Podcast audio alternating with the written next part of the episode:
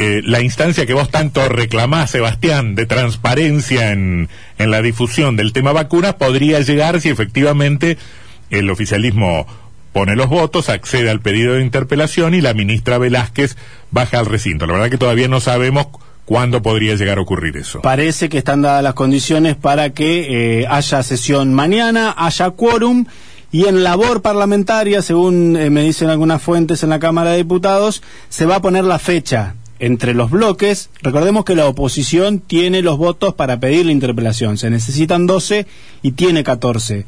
Iba a consensuar, o al menos el oficialismo iba a intentar consensuar una fecha. No sé si será mañana mismo, como bajó en una oportunidad el ministro de Economía Hugo Balay, si será el jueves o si será dentro de una semana. Recordemos que ya ganó 15 días el oficialismo cuando no dio quórum eh, hace, eh, bueno, hace dos semanas, cuando se iba a tratar este tema e ingresó el pedido de la oposición. Juan Navarro está en línea, es el diputado que, que, que lidera la bancada del Frente Creer en, en Entre Ríos. ¿Qué dice, diputado? ¿Cómo le va? Muy buenos días, Antonio. ¿Cómo te va? Muy bien. Bueno, buenas tardes. Está como Sánchez Romero, que saludan, me dicen buenos días, que recién se levantan, no puedo creer. Recién terminamos labor parlamentaria. Lo que pasa es que realmente hoy empezamos temprano en el mm. centro de convenciones, donde empezó a funcionar la, la bicameral, que estuvimos tratando ya el tema de las buenas prácticas agrícolas. Luego tuvimos bloque a las 12 y a las 4 iniciamos labor parlamentaria que terminamos hace un rato. ¿Y resolvieron lo, resolvieron lo de la interpelación? Sí, sí.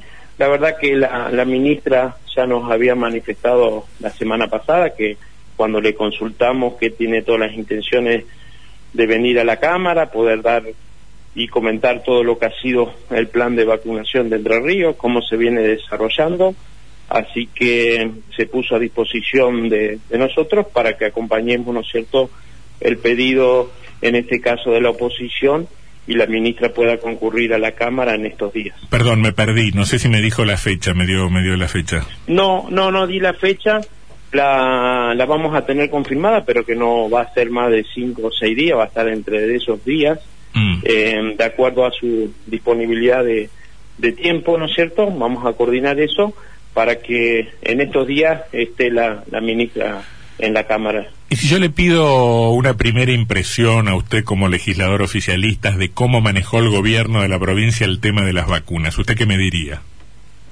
Yo digo que lo manejó muy bien, que se pueden haber cometido errores en los cuales tendrá que tener cada uno su sumario y dar las explicaciones por el, el por qué pero que en general ha sido un, ejemplo y creo que muy importante en la provincia de Entre Ríos, teniendo en cuenta que desde el ministerio cada vez que se mandaba, vamos a suponer, al hospital de Tala, en mi caso, una partida de vacunas, se mandaba con las indicaciones para quién deberían ser las vacunas y cómo deben aplicarse. Ahí luego, bajo la responsabilidad de los COE locales, de los directores de hospitales, llevaban adelante estas instrucciones en ningún momento desde el ministerio ninguna vacuna fue con nombre ni apellido y si en algunos lugares se cometieron algún error que pues habrá que dar las explicaciones hay algunos lugares donde ya hay sumarios donde se está investigando el por qué por ahí no se llegó adelante estas indicaciones y luego se evaluará las sanciones si corresponden o no. Diputado Sebastián, en línea general, eh, creo que ha sido un, buen procedimiento. Indudablemente que hay que ver después en cada lugar donde indudablemente a veces cuando dicen hay que vacunar a un sector, es muy difícil que los vacunadores tengan ahí un escribano, ¿no sé, certificando, pero bueno, siempre creemos en las buenas voluntades a quien le corresponden y a quien se presentan a vacunar. Diputado Sebastián Martínez lo saluda.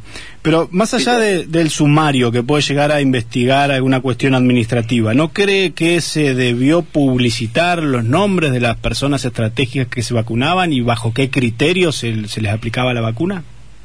Sí, yo creo que es así, eh, porque en ningún momento creemos que eh, cuando se vacunó a alguien eh, se estaba cometiendo algún error. Y si lo hubo, indudablemente tendrá que tener la sanción disciplinaria. ¿Y por qué no lo hizo el gobierno de Bordet? Bueno, primero creo que es muy importante eh, también poner las fechas, porque estamos hablando a veces de, de enero, principio de enero, donde indudablemente cuando se vacuna, por ejemplo, el gobernador, era para hacer una campaña a favor de la vacuna.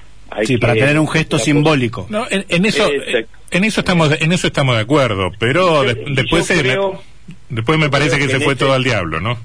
Bueno, yo creo que en ese gesto simbólico nadie hubiese estado en desacuerdo que también se hubiese estado vacunando como un gesto simbólico y como un sector eh, muy necesario los ministros. Mm y no hubiese habido ningún problema. Es probable, es probable. si eso si eso se hubiese hecho transparente no hubiese habido ningún problema, es muy probable.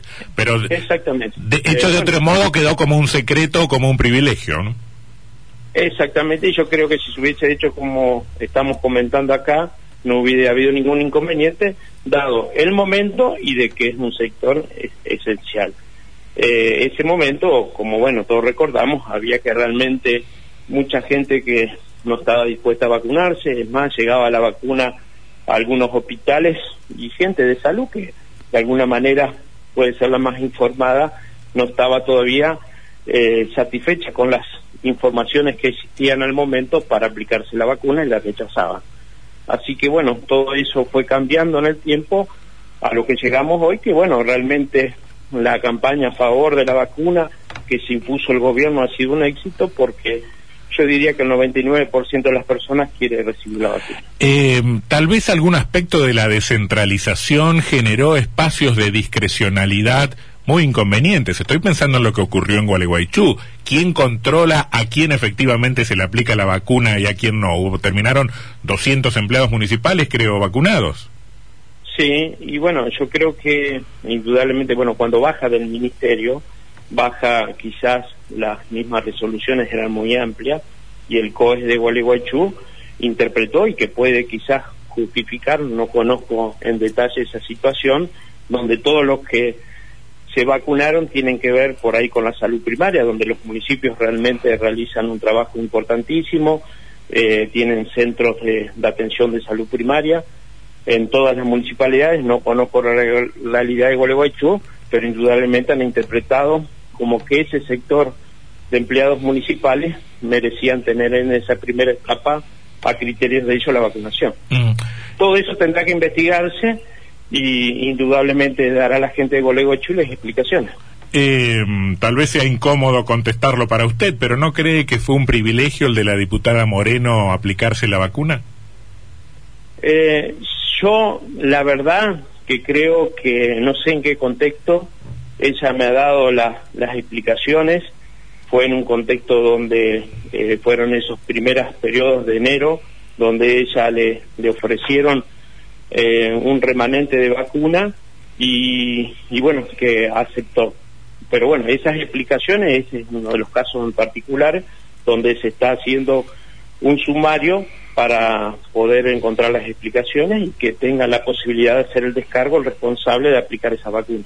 Diputado, eh, más allá de, los vacunados estratégicos, de los listados publicados, de, de choferes, familiares y demás informaciones que el gobierno eligió no aclarar, eh, usted calificaba el procedimiento de vacunación como un éxito, pero Entre Ríos es una de las provincias que menos ha vacunado en un país que también no se caracteriza por la velocidad de su vacunación. En términos porcentuales de la población, Argentina va vacunando un 5 a un 6% y Entre Ríos va por el 4%. Bueno, nosotros la vacuna que va recibiendo la provincia de Entre Ríos, que tiene un criterio, el Ministerio de la Nación, de irla distribuyendo de acuerdo a la población que tenemos en cada una de las provincias. El mecanismo, yo no creo que haya, lo sabremos de la ministra, demora en la distribución de lo que nos llega en Entre Ríos, que es lo que mm. nos corresponde. Indudablemente hay un, un problema a nivel mundial, donde algunos países lo han resuelto mejor que otros, donde las, las potencias económicas sabíamos que nos iban a sacar ventaja en esta circunstancia de poder conseguir las vacunas Vemos estados como el italiano que han prohibido la salida de vacunas de su territorio si aquellos laboratorios no cumplen con lo que han firmado con, con ese gobierno. Indudablemente la llegada de vacunas no es el que nosotros deseamos ni desea el gobierno, pero se están haciendo todas las circunstancias para ir lo más rápido posible. Indudablemente el mundo está necesitado de vacunas y bueno, lamentablemente siempre hay eh, países que tienen un mayor poderío económico, un mayor poder de relaciones, como pueden ser las comunidades europeas. Eso es verdad, eso es verdad, eso es verdad, pero países como Chile, sin el poderío económico de la Argentina, aparentemente lo han hecho, lo han hecho mejor, aparentemente. No es que no tengan problemas, porque en estos momentos ellos están enfrentando también un pico de casos, pese al éxito de la vacuna, ¿no? No es que no tengan problemas, pero da la sensación de que lo han hecho un poco mejor. Bueno, indudablemente que en la zona tenemos países que lo pueden haber hecho mejor como Chile, eh, otros que lo han hecho peor que nosotros. Nosotros creemos que estamos por lo menos en esa tanda de gobiernos que están vacunando y bueno, tenemos que apuntar a copiar lo que han hecho, si en Chile lo han hecho bien, indudablemente nuestros este, responsables a nivel nacional estarán haciendo todo lo posible por conseguir vacunas, ¿no es cierto? Mm. Y si ellos han tenido una estrategia que ha sido muy exitosa, hay que copiarla. Mm. Bien, entonces lo que nos queda es aguardar la, la confirmación de la, de la fecha, ¿no? De, de, la... fecha porque está confirmado que la ministra en estos días, no más de cuatro o cinco días, va a estar en, la Cámara de Diputados. Diputado, eh, al principio nos decía que hoy se reunió la bicameral por eh, las fumigaciones o por las buenas prácticas agrícolas. ¿En qué consiste el, proyecto que están trabajando? Si nos puede resumir, más allá de lo que veníamos hablando, en, en dos o tres minutitos. El, el gobernador lo que tenía era nos ha puesto, todos sabemos que se han frustrado muchos intentos de leyes que de alguna manera vienen a regular las buenas prácticas agrícolas. Em, en el mensaje que dio la legislatura, uno de los desafíos que le, le da la legislatura, el poder sanear un problema que está judicializado, al ver falta de una ley que de alguna manera le dé el marco a través de decretos han ido saneando distintas situaciones. Eh, a través de, ese pedido nosotros decidimos trabajar a través de una bicameral. Eh, la bicameral está se empezó a reunir, hoy fue una de las primeras reuniones de tener borradores de trabajos que se vinieron realizando el año pasado, en este caso a través del Ministerio de la Producción, donde trabajaron más de 31 instituciones y bajaron un borrador así también se va a enriquecer con otro tipo de, aporte. Lo que sí tenemos consensuado que una vez que salga el escrito de la ley, rápidamente será aprobado, ¿no es cierto? Si logramos los consensos necesarios, llevado a la Cámara de Diputados, luego a senadores, para ser aprobado.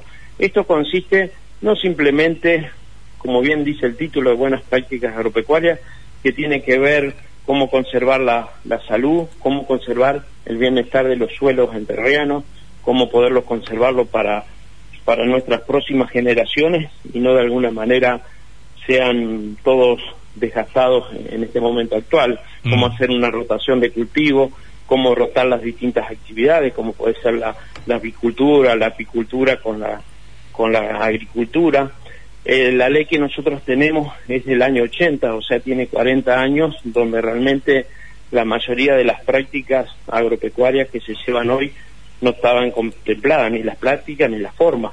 Nosotros éramos una provincia que estaba acostumbrada a producir lino, trigo y algo de maíz, y hoy, hoy la, el avance, por ejemplo, lino es muy poco lo que se hace, se hace soja, se hace maíz, se hace trigo, bueno, se hace un montón sorgo, un montón de productos que antes no se hacía, se hacen prácticas que en ese momento no existían, como es la labranza cero. Bueno, todo eso hay que de alguna manera salvaguardar, eh, poder eh, tener como primera instancia eh, la meta de tener lo mejor para, para la salud de todos los entrerrianos y también tener como meta tener, poder mantener la productividad mm. de lo que es la provincia que tenemos. Bien. Diputado Navarro, gracias por su tiempo, ¿eh? ha sido muy, muy amable. Muchas gracias. No, muchísimas gracias a ustedes por llamar. Que la pase bien.